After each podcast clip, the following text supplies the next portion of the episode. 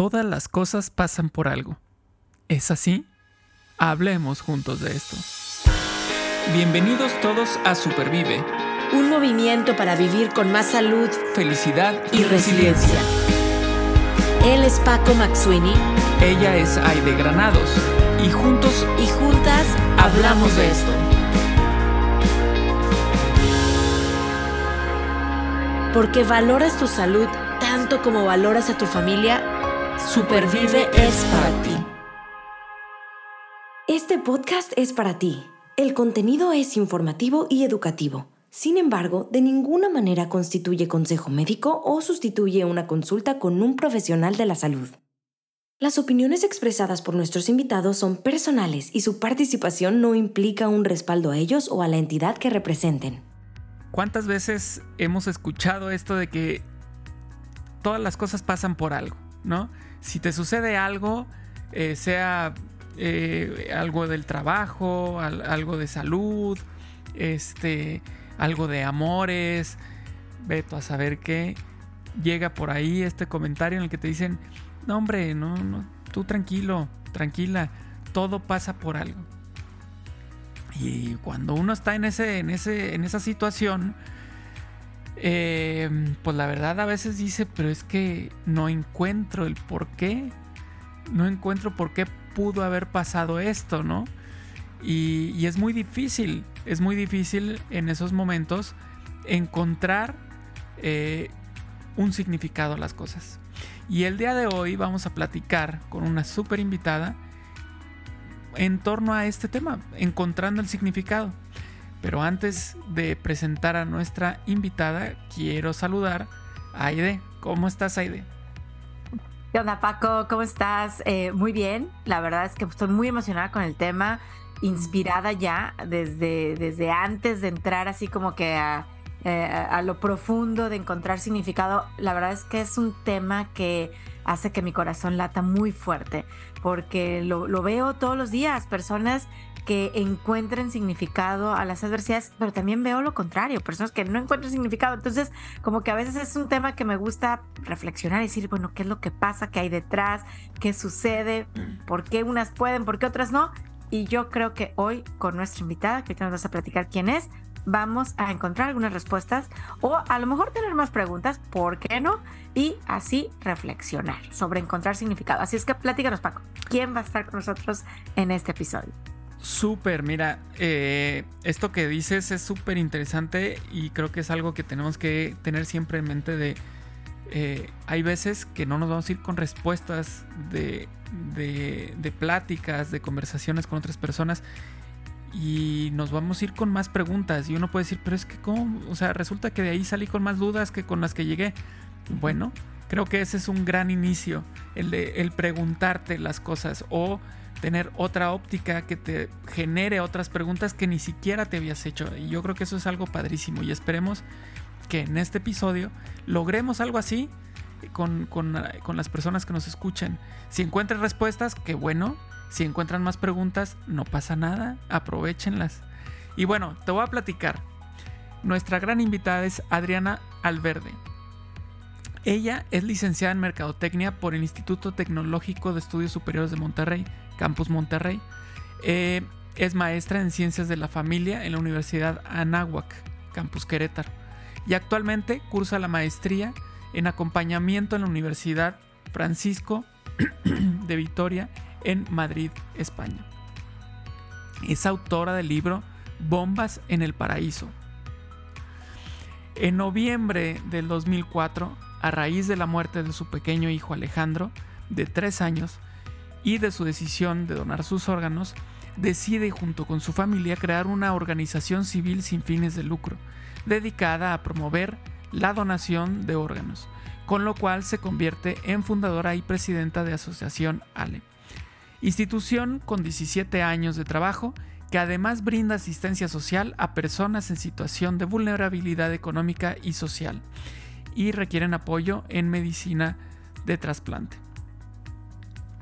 Adriana es Fellow de Ashoka, organización global que identifica e invierte en ideas innovadoras en manos de emprendedores sociales para impulsar cambios estructurales y duraderos alrededor del mundo.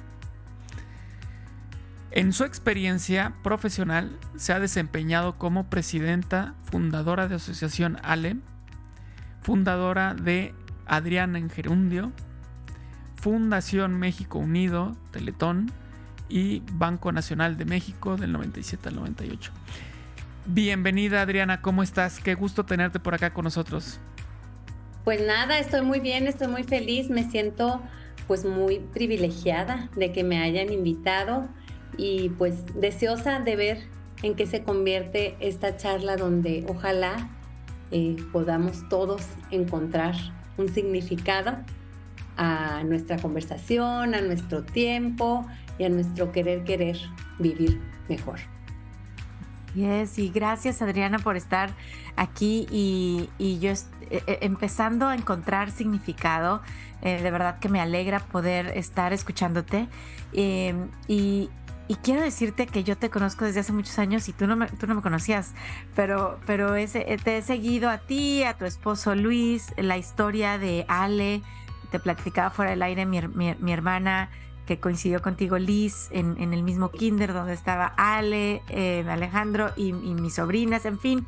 Em, la verdad es que, te he seguido, te dejé de ver por, por, mucho tiempo, vamos a decirlo así, yo me vine de México a Estados Unidos, eh, la vida nos lleva a muchos lugares, muchos caminos y de repente empecé a ver en redes sociales a Adriana en Gerundio. Ah, entonces dije, ok, a ver qué pasa con Adriana en Gerundio. Em, aprendo que, también eres superviviente de cáncer de mama. Eh, entonces ya no nada más es asociación Ale como, como algo que nace para encontrar significado. Adriana en Gerundio para encontrar significado. Todo esto cambia vidas. Y, y me empiezo yo con esta pregunta. Es entonces, Adriana, que las adversidades, que estos retos que la vida nos presenta, se convierten como en fuente de inspiración para hacer acción, para tener un mundo mejor? Si quieres, sí. Yo creo que todas las decisiones y todas las acciones que uno hace es únicamente si tu voluntad la pones en encendido. Pero pero uno tiene que querer querer. Yo siempre hablo de ese querer querer eh, y, muchas veces la vida te pone voluntariamente a fuerza en ciertos lugares, ¿no?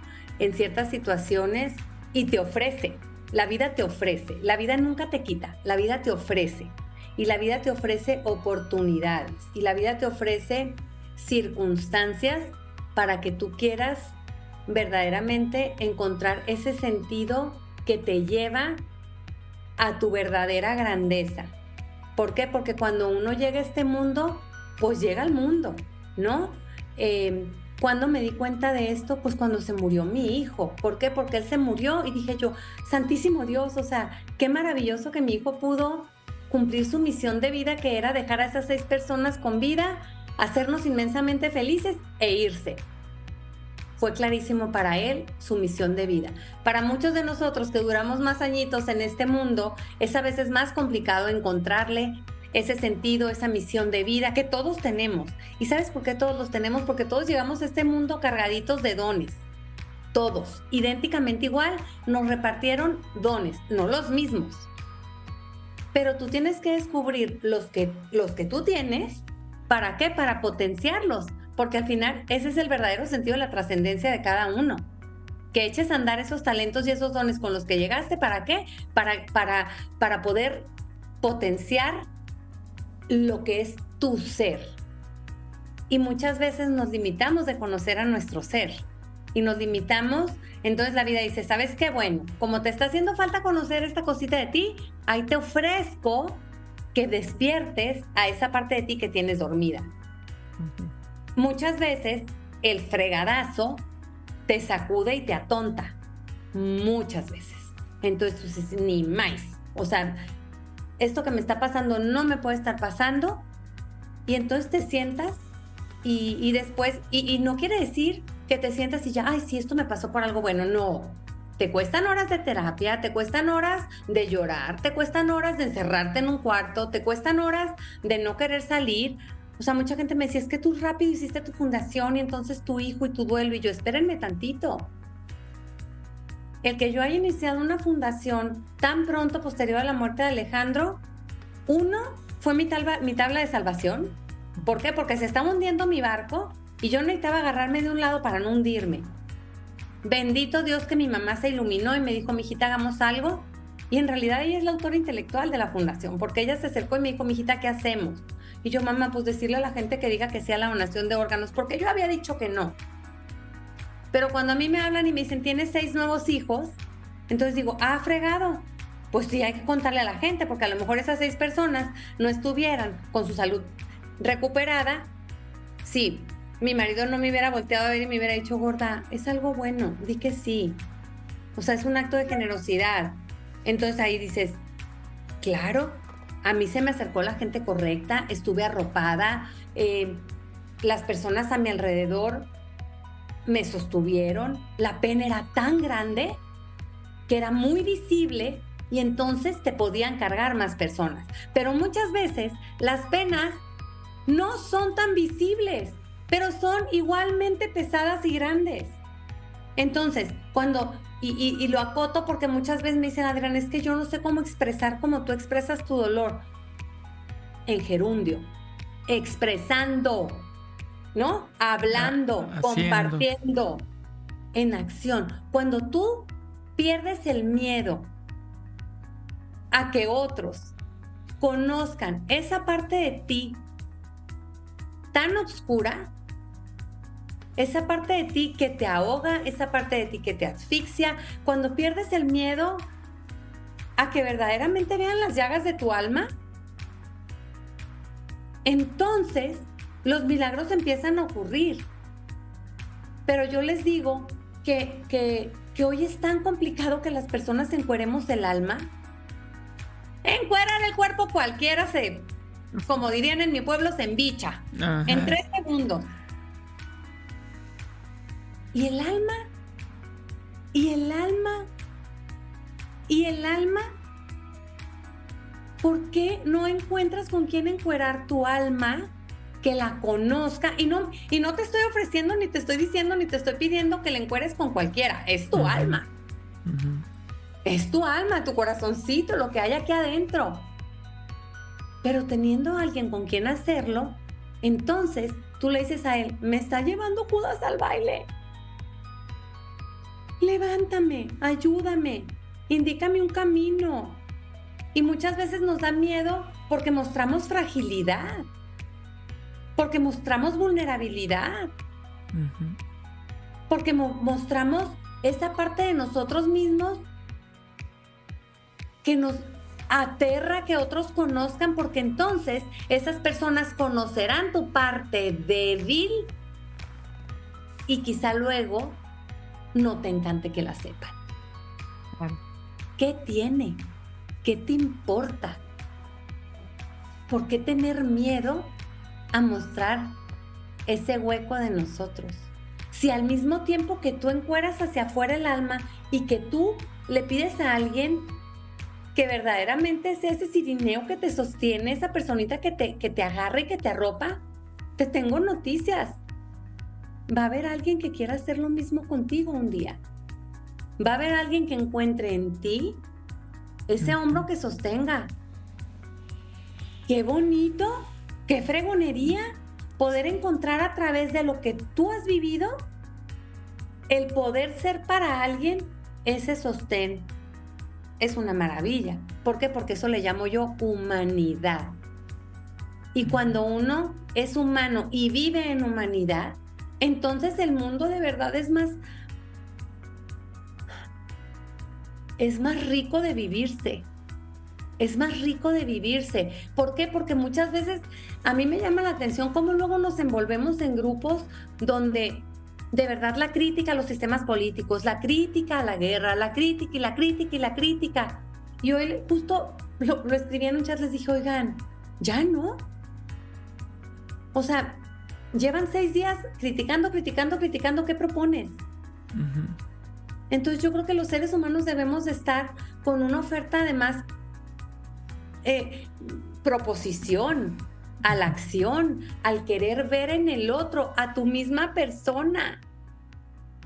Porque cuando tú logras ver en el otro tu propia persona, entonces los quieres de verdad. Esa sería la idea. Ahora, también me he encontrado con casos de personas y quizá conmigo misma, que ha habido momentos en los que ni yo misma me caigo bien, ni yo misma quiero estar conmigo. Y te la traigo a la Adriana atravesada de mí misma. Y entonces ahí dices, no valgo ni más. O sea, como para que alguien platicaría conmigo si me está llevando la fregada. Entonces ahí, cuando tú te sabes esa ovejita negra que, que nomás no da, ahí es cuando tú misma tienes que decir, a ver, a ver, a ver, a ver. Seguro tengo cis. Lejos de hundirte más, porque los peores jueces de nosotros mismos somos nosotros y no nos damos cuenta del poder que tenemos sobre nosotros mismos, sobre nuestra estabilidad emocional. Y eso parte de conocernos. Y cuando te conoces, entonces eres capaz de amarte y de aceptarte. Y entonces le encuentras significado a tus, como decía ahorita, ¿por qué, por qué, por qué no? ¿Para qué, para qué, para qué? Entonces todo cambia. Y el dolor empieza a sostenerse, es cierto, cuando el trancazo es muy fuerte, es tan fuerte que estás abrumado, mareado y eres hasta incapaz de tomar decisiones, pues correctas o, o, cuerdas. Ahora, bendito mundo de locos, porque cuando uno no está tan cuerdón, se avienta más del bonji a hacer cosas, ¿no?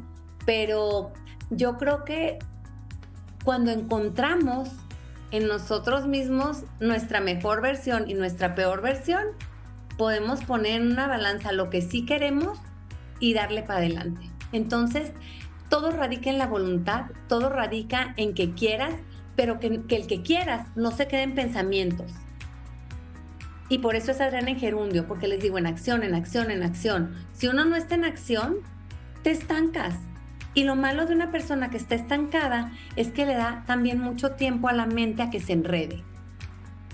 Cuando te vas moviendo, yo siento que hasta el aire va moviendo las marañas de la mente y entonces no permite que, que se hagan esos nudos que lo único que hacen es dañar tu alma y tu corazón. Wow, bueno, pues ya se acabó el episodio. Todas las preguntas que teníamos ya las contestó. No, no te creas, no te creas. Buenísima.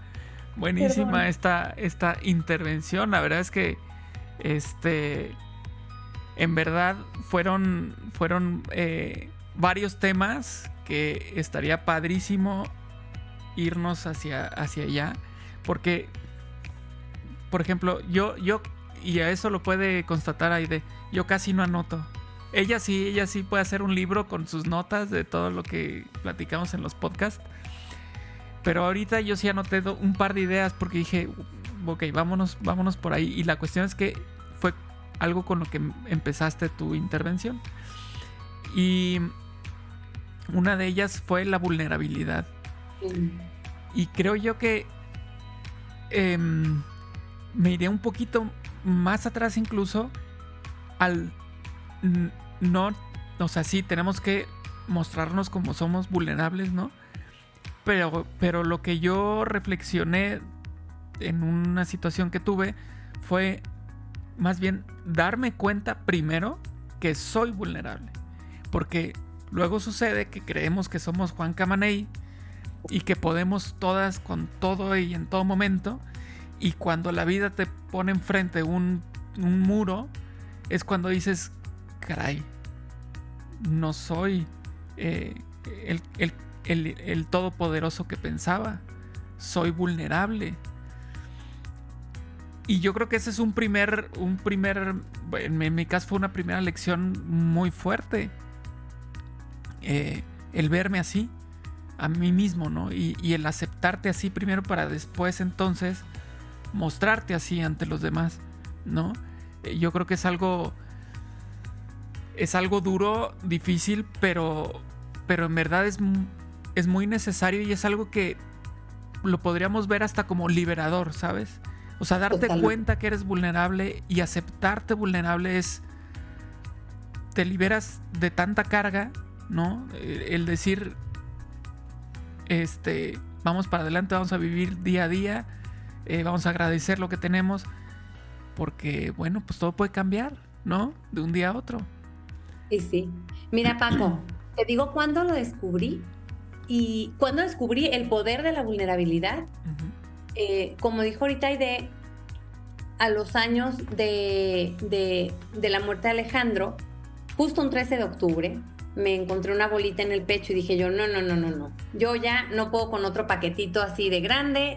Dios no puede estar haciendo esto con mi vida. Son figuraciones mías, seguro es algo chueco. Y eso algo chueco fue cáncer de mama, mastectomía bilateral, quimioterapias, eh, de verdad momentos muy oscuros, muy duros, de mucho dolor físico y de muchos miedos, porque te dicen tienes cáncer y piensas que te vas a morir. Pero el día que me hicieron la mastectomía, sufrí muchísimo, eh, físicamente primero, y el día que me descubrí, literalmente amputada, o sea, te quitan tus pechos. Y en mi caso, pues me tuvieron que quitar hasta el pezón porque el cáncer estaba justo en el pezón. Entonces te ves en el espejo y dices, ¿qué es esto? Y empiezas y dices, mi matrimonio, mis relaciones con mi marido, ¿cómo van a ser ahora? Ya no quiero que nunca más en la vida me vea. Em, y empecé a llorar porque me costó a mí misma verme en el espejo y decir, en la maíz. Y me acuerdo ver la imagen, todavía estaban pues la cortada viva, o sea, ahí, pero era como literal, perdón que lo diga tan burdo, pero una cicatriz de Frankenstein, donde mi pecho no era pecho, era como una parte de espalda con... Y empecé a llorar. Y mi marido se dio cuenta, yo pensé que él ya se había ido a trabajar porque ya nos habíamos despedido, pero yo creo que él intuía que algo andaba, em, pues, curioso en mi alma y se esperó. Cuando a través de la puerta del baño, que cerré con llave, eh, y generalmente nunca cierro. O sea, yo siempre dejo abierto porque soy de presión muy baja. Entonces, pues de la nada me puedo desmayar y pues que, que no batallen tanto para abrir la puerta, ¿no? A rescatarme. Pero ese día cerré con llave porque yo me quería ver por primera vez. Entonces dije, si algo pasa, pues está con llave. De repente lo escucho y me dice, gorda, aquí estoy, me abres. Yo dije, lo voy a matar, o sea, ¿Cómo se atreve a querer entrar aquí que no sabe? Obviamente era mi pavor de que me viera que me dijera, contigo nunca más. Qué mala, qué mal juicio y qué mal el pensar que él se podía atrever a pensar eso, que no estaba pensando era yo misma. La peor persona que estaba haciendo conmigo era yo. En cambio, él estuvo atrás de la puerta, atrás de la puerta, atrás de la puerta, hasta que finalmente dije, ya quiero que se vaya a trabajar. Le abrí la puerta y le dije, ya, ya te abrí, ya vete, porfa. No, me dijo, quiero ver lo que viste. Y le dije, pero yo no te quiero enseñar. Le dije, ¿por? Es mi cuerpo. Me dijo, te recuerdo que somos esposos. O sea, tú también eres un cachito mía, como yo soy un cachito tuyo. Pues no quiero, no quiero, no quiero. Se sentó, me dijo, pues no me voy a ir de aquí hasta que no vea. Aquí lo voy a tener de mosca ni más. Agarré la toalla, me la quité y le dije, esto es lo que hay. Ojalá pudiera haber grabado su mirada. Me hubiera encantado, está en mi, aquí está, en mi ser, y lo vuelvo a ver, ¿no?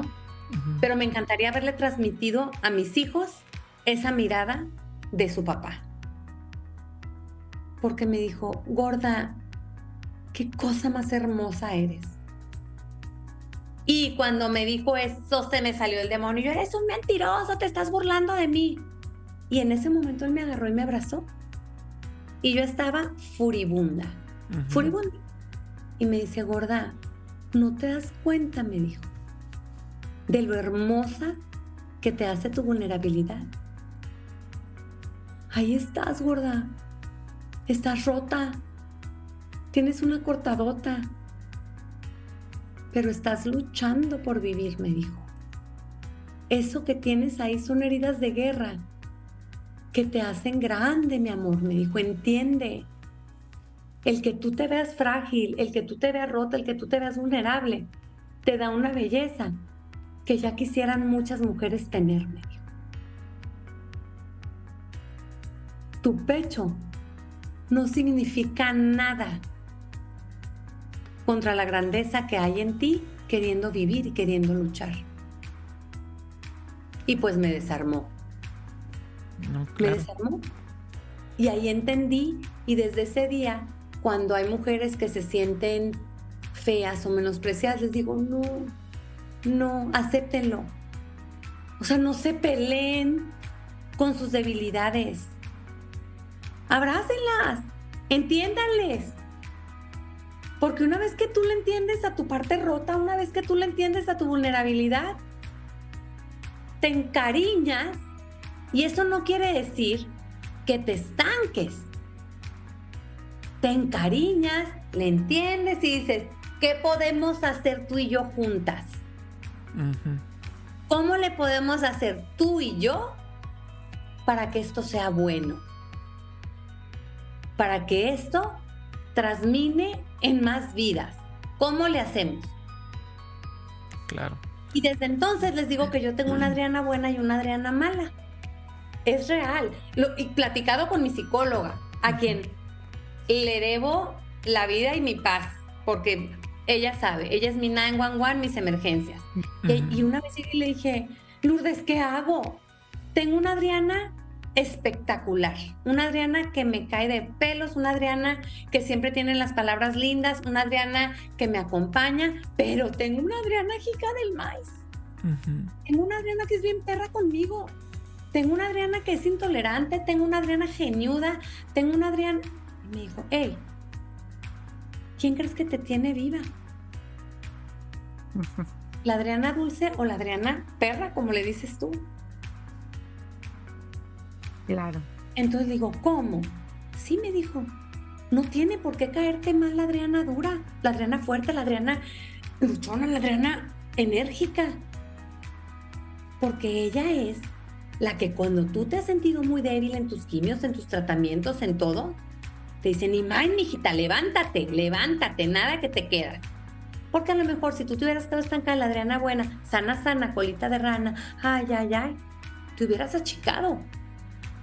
Entonces lo que tenemos que hacer es encontrar en cada una de, de ellas lo que más te guste, acrecentar lo que más te guste de ella y obviamente matizarla. Y decirle, Adriana, sí está bien que estés enojada y todo, pero no grites tanto. O sea, tú puedes dominarte, tú puedes no ofender a nadie. Esa es la principal parte que tú tienes que trabajar. Y tú, Adriana Mancita, tampoco seas tan negligente. O sea, tampoco seas tan buena onda, porque entonces me estás impidiendo avanzar por ser tan condescendiente contigo misma. Entonces yo creo que todas las personas tenemos que encontrar esa parte que nos encanta, pero también esa parte que no nos encanta. Ahora, no puedes pretender querer vivir tu vida partiendo de la parte que no te gusta y que no te sale. Tu vida va a crecer y la vas a potenciar con lo que ya te gusta, con lo que ya sabes, con lo que tienes para adelante y diciéndole a la que no te encanta, hey, tú aquí te pones en pausa, mi rey, porque sí tengo con qué. Y tienes que empezar a echarle porras a tu con qué. Y tienes que empezar a decirle a tu con qué, órale, yo estoy poniendo todas las canicas contigo, échale para adelante. Y entonces la vida, verás cómo se va desmenuzando, verás cómo empieza el mapita a dibujarse. Y ya con el mapa dibujado, ya sabes tú si quieres ir por la lateral o si quieres ir por el freeway. O sea, es it is up to you. Porque cada quien sabe. Pero pues bueno, luego me gana y me, me cayó mucho.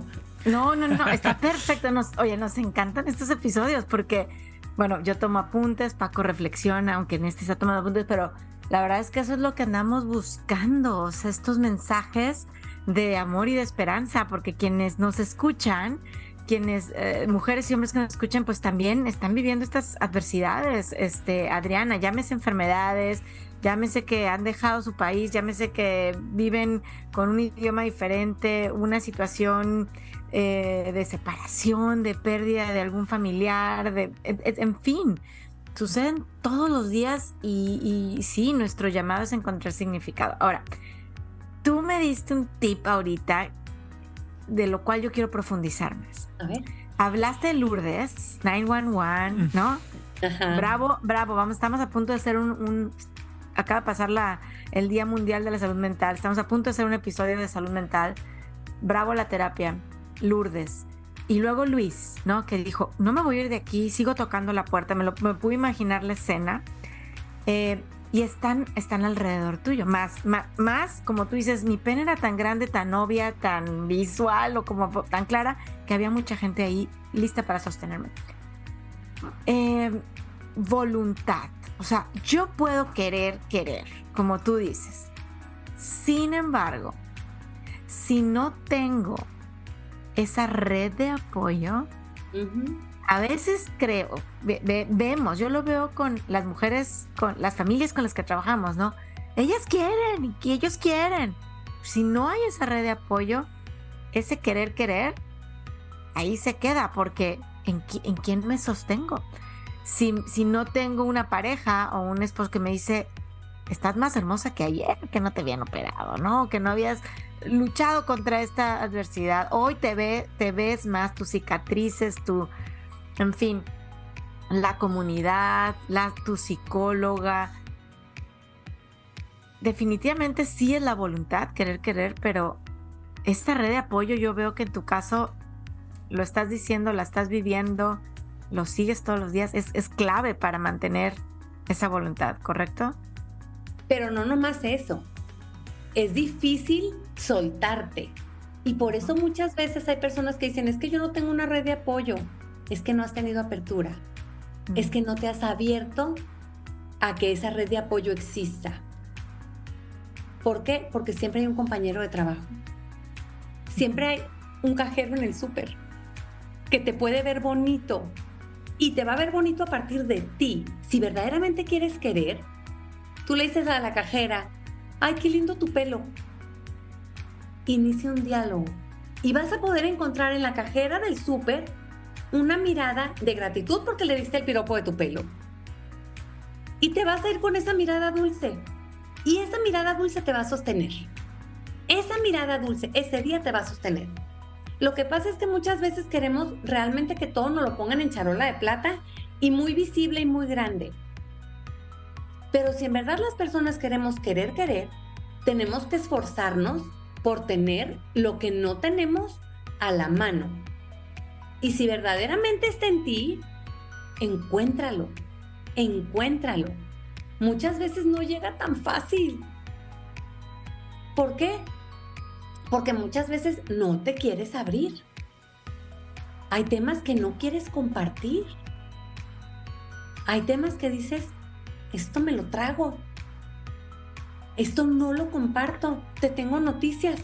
Vas a batallar para salir vas a batallar para salir. ¿Por qué? Porque es como el veneno, te lo dejas adentro y el veneno carcome poco a poco.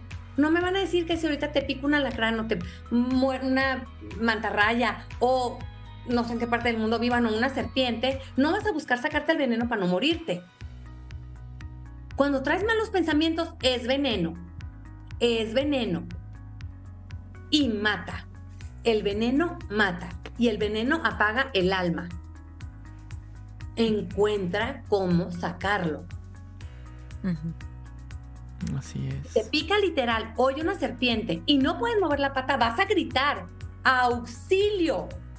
Y le vas a permitir al que llegue que te ayude a que el veneno de la, de la víbora salga de ti porque no te quieres morir.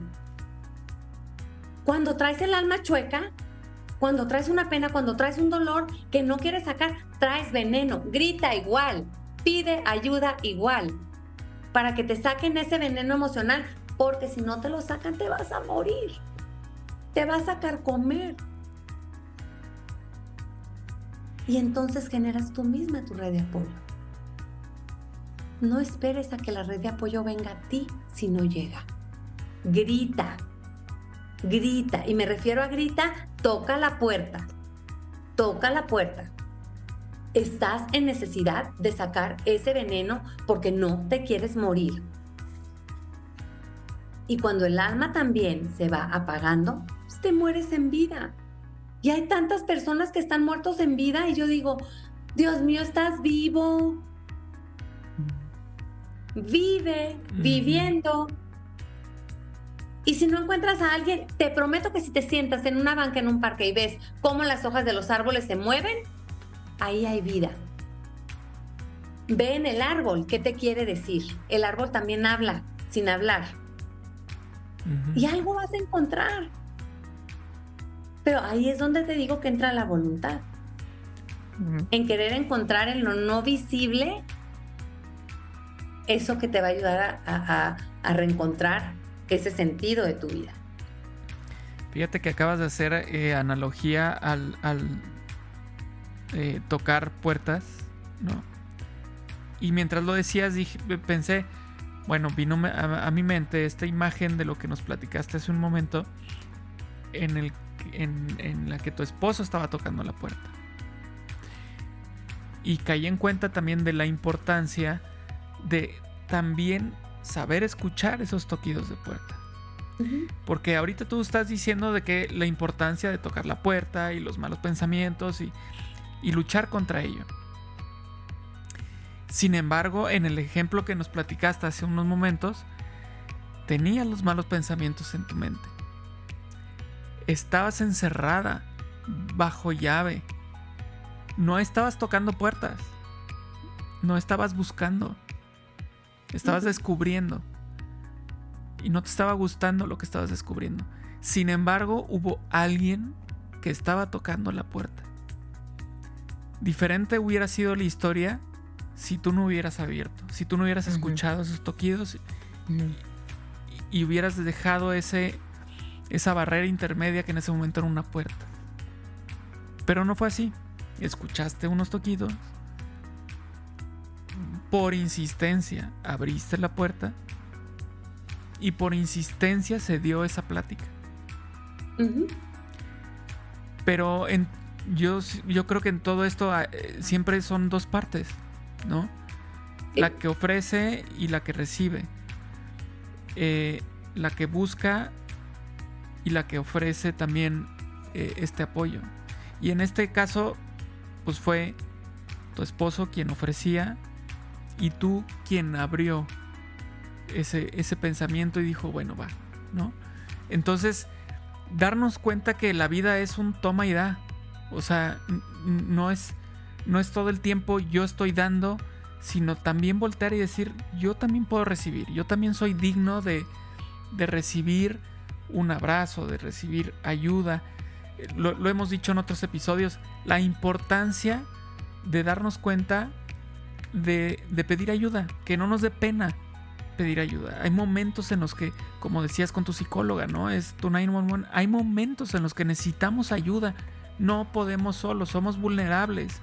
Entonces, quitémonos eso de la cabeza, de que no, no, yo puedo, yo salgo de esta, yo salgo de esta, como no, ya verán. A ver, date permiso, voltea con, las personas que tienes alrededor. Si no es familia, son amigos, si no son amigos, son profesionales. Voltea y di necesito ayuda. Es de lo más, creo yo, sano y normal el, pedir, ayuda, es de los actos de humildad más grandes. Pedir ayuda es de los actos de humildad más grandes, porque muchas veces creemos que humildad es aguantar y yo puedo, porque no, eso, eso, eso es soberbia. Eso es soberbia. Entonces, de los actos más lindos de humildad que una persona puede tener, es decir, no entiendo ni más, estoy rotita, ¿quién me quiere ayudar, por favor? Y aparte, y eso sí se los digo como tip, una vez que aprendes a pedir ayuda, verás que a gusto se vive. Eres más libre, eres más libre hasta de tus propios pensamientos. Es una maravilla aprender a pedir ayuda, pero más aún a recibirla.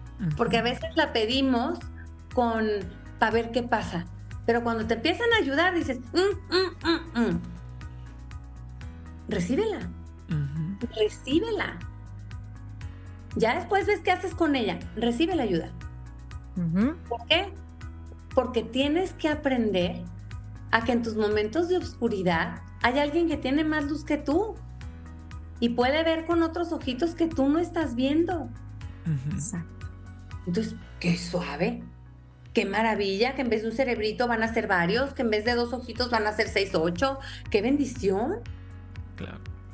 Qué maravilla. Y entonces ahí es cuando de veritas todo es más fácil, todo es más fácil, todo es más sencillo, todo, tu vida se aligera emocionalmente. No te estoy diciendo que, que de cansancio físico, ¿por qué? Pues porque, ay, hijuela, ese a veces cuando estás en esos arengues de, dar y de recibir, pues sí te cansas mucho em, físicamente. Pero emocionalmente, ah, o sea, te sueltas, te sueltas. Y es cuando uno duerme rico. Es cuando uno dice, ya, pues yo estoy haciendo lo más que puedo con lo que tengo con lo que tengo y aprecio lo que tengo y lo que no, pues busco tenerlo y si no lo llego a tener, pues, pues le eché ganitas, o sea, no pasa nada. Pero a veces nos aferramos más a los nos que a los sí. Exacto. Y hay que aferrarse a los sí. Hay que aferrarse a eso que sí está y que sí volverías a hacer. En vez de estar diciendo, es que esto no, es que esto no. Pues no, ya, no. Pero ¿verdad que sí? Sí, aférrate a los sí. Exacto. Ojalá, ojalá después de amigos que están escuchando este episodio, hagamos una lista de, de, verdad de todas estas cosas que a lo mejor ya he pedido ayuda, eh, hacer el análisis, cómo la he recibido, porque ahorita nos estás diciendo, ¿no? ¿Incómoda o cómoda? Y también de qué cosas quiero empezar a pedir ayuda. En, en, en, dónde necesito. Eh, oye, Adriana, y, y, es que también cuánta alegría encierra, ahora me voy a pasar al otro lado de la ecuación, ¿Cuánta alegría encierra o, llega para la persona que da? Eh, tremenda, o sea, digo, yo pido ayuda, ok, ya, acto de humildad, estamos de, acuerdo, totalmente de acuerdo, la voy a recibir de manera cómoda, pero pensemos tantito en la persona que me está dando la ayuda. Puede ser mi suegra, a mí me, acuerdo muy bien que me cuidó mi suegra. Eh, justo también cuando mi diagnóstico de cáncer de mama, que pues, nadie vivía aquí en Estados Unidos, ¿verdad? Mi familia, pues mi suegra se vino a vivir a mi casa y yo decía, pero me lava la ropa, me guarda la ropa, me hace comer, me lleva a la niña a la escuela, me no. Ella era feliz, es feliz, ¿verdad? Dando. Entonces, el permitir que las otras personas, como tú dices, la cajera, el que pasa por el parque, es encierra una tremenda felicidad para, para ellos. Sí. Correcto. Ay, es lo máximo. Pero aparte, luego decimos, es que, pues estoy exagerando, le pedí de más y qué padre, qué suave, a lo mejor ella estaba pidiendo a gritos ser más feliz y no sabía cómo. Te le presentaste para que ella fuera más feliz. Exacto. Exacto. es una bendición grande, ¿eh? Total, me, me, hiciste también recordar Martin Seligman, que es el padre de la psicología positiva, Em, y, habla todo este tema de los pensamientos negativos, cómo pasarlos a pensamientos a nuestro favor. Tiene muchos ejercicios y un ejercicio que él dice cuando estés lista, ¿verdad? O cuando estés listo, a, ve y hazlo, es que tú salgas y ayudes a alguien más. Entonces, la, la cantidad de emociones agradables que se generan al yo sentirme útil, ¿no? Ya sé que alguien está viva, pero yo voy, es tremenda. Entonces, yo creo que el beneficio es, de verdad, es un ganar, ganar, ganar, porque ganas. Tú que pides ayuda, recibes, te sueltas, aceptas tu vulnerabilidad y la otra persona, wow. Los abrazos más bonitos que he recibido es de una señora que la ayudamos en su trasplante y de repente iba, iba a dar una conferencia y ella fue a la conferencia y me echó un grito y me dijo, usted, usted me salvó la vida y yo. Volté y le dije, no señora, sí, usted, porque usted me pagó el trasplante. Y le digo, no, no, no, no, no, no. Fue la fundación, hay mucha gente detrás. Y me abrazó y me dijo, gracias, porque puedo seguir viendo y disfrutando a mis hijas. Y me abrazó, yo les digo que esas manitas me quedaron tatuadas en mi espalda, porque fue un abrazo tan fuerte que cuando así me falta cariño, me acuerdo de Juana y digo, ay, aquí están los abracitos de Juana, aquí están sus manitas pegadas atrás de mí. Eh, con muchísima gratitud. Y esa es otra. Hay que aprender a ser agradecidos. Cuando, cuando tú vives en la gratitud, cuando tú vives en, en, este sentido de... Y gratitud para lo que sí pasó y gratitud para lo que no pasó. O sea, no necesariamente tienes que agradecer lo que sí pasó como tú querías. No, hay que agradecer también lo que no pasó. Porque siempre los, los nos lo que no pasó, también, también hay algo ahí. También hay algo ahí. Tienes que empezar a creer que lo que sí pasa es bueno y que lo que no pasa también es bueno. Y luego y, generalmente luego nos aferramos, es que no, es que debió, es que no. No, ya no pasó. Eso fue bueno que no pasara. Porque entonces pierdes tiempo en, en, ciclada en lo que no pasó y entonces pierdes tu energía para lo siguiente que tenía que pasar y tampoco va a pasar. Entonces agradece que no pasó, que ya aceptaste que no pasó y a que siga pasando lo que tenía que pasar, ¿no? Mm. Aceptación. Así es. Tremenda, tremenda palabra. Sí, es que si uno no acepta, difícilmente se superan las cosas. Claro. Vivir en, la negación luego es muy problemático, nada. Es una tumba, es una tumba, es una tumba en la cual estás metido viviendo. O sea, también véanse así metidos en una tumba vivitos. Ay, no, qué susto. Así es. Muy bien. Tengo otra pregunta vamos a dar un giro. ver mi respuesta, lo prometo, Paco. No, no, no, no, no, no, no, dale, dale, eso está genial. Este es una pregunta en la que vamos a dar así un golpe de timón y vámonos a tu libro. Ay, sí. Bombas en el paraíso. ¿Por qué elegiste ese, título? Es más, la pregunta sería, ¿lo elegiste tú? No. Eh, editora, editor, familia, amigos. Es más, el título del libro me hizo escribir el libro. Y te cuento por qué. A ver, venga. Eh, cuando yo estaba en pasando por cáncer, eh, venía así como fue tu suegra, vino Lucy, mi hermana, yo le pedía que viniera a ayudarme, sobre todo los primeros días después de las quimios, porque a mí sí me veo muy mal. O sea, yo sí tuve muchas neuropatías y tal.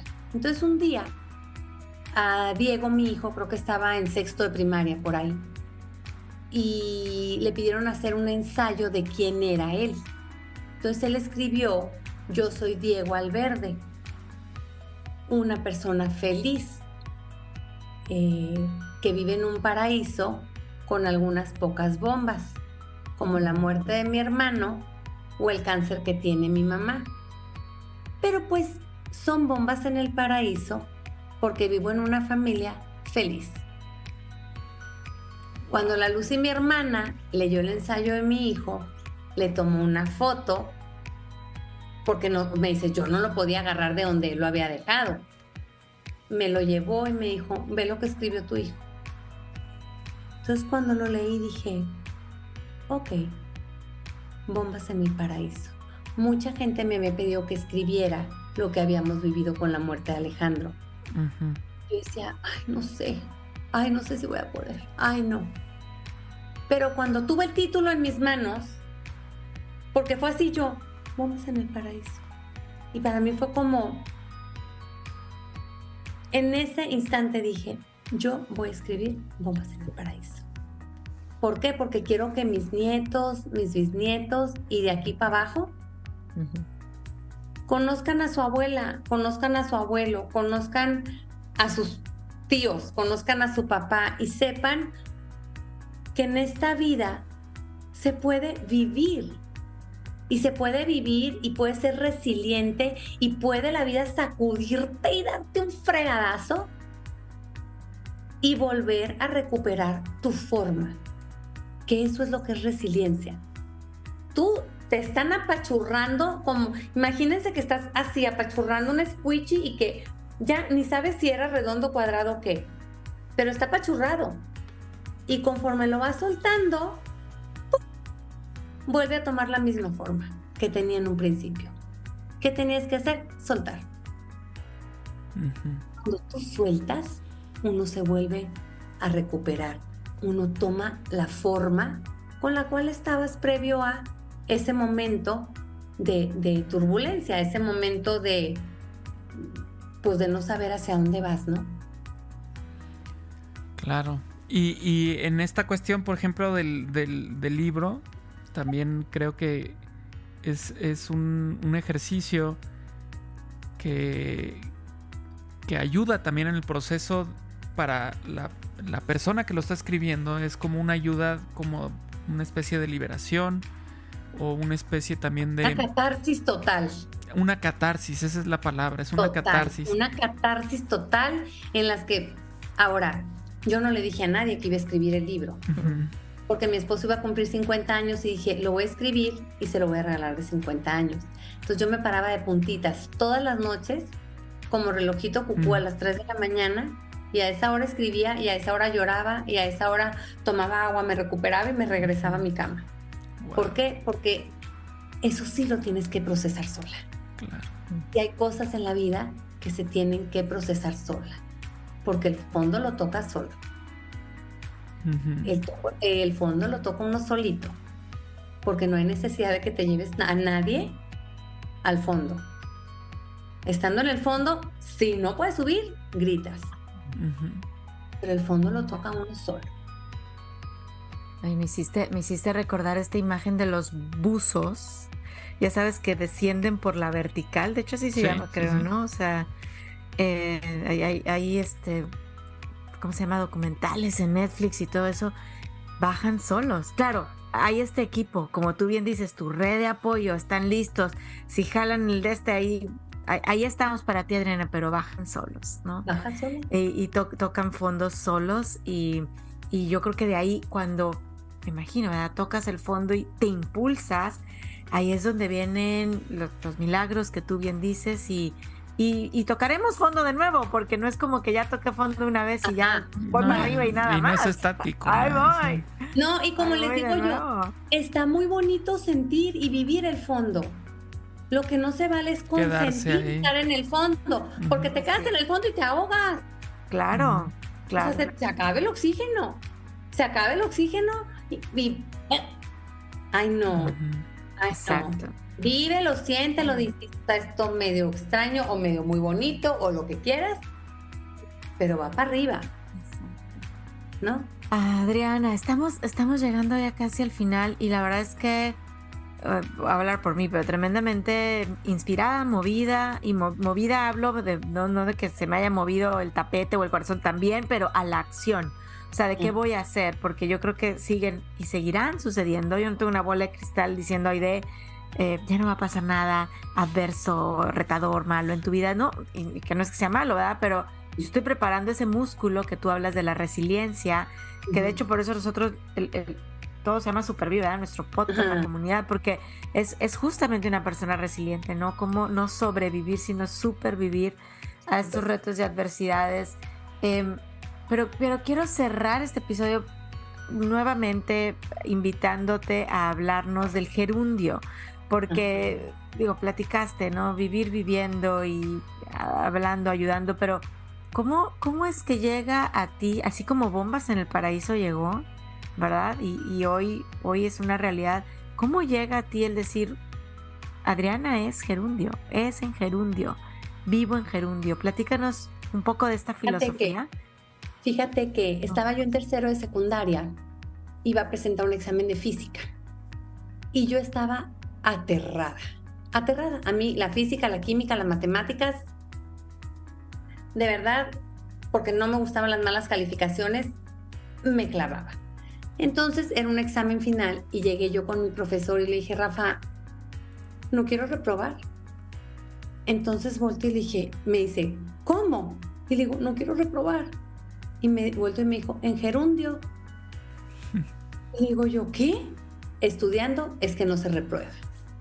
Entonces me marcó, me marcó el que él me haya dicho, estudiando es que no se reprueba. Amando es que se ama. Entonces, estaba un día y, y, justo me habían invitado a un podcast y hablé y le dije a una amiga, ay, me invitaron a un podcast y me gustó mucho, le dije, el, poder compartir. Y ella es súper tecnológica.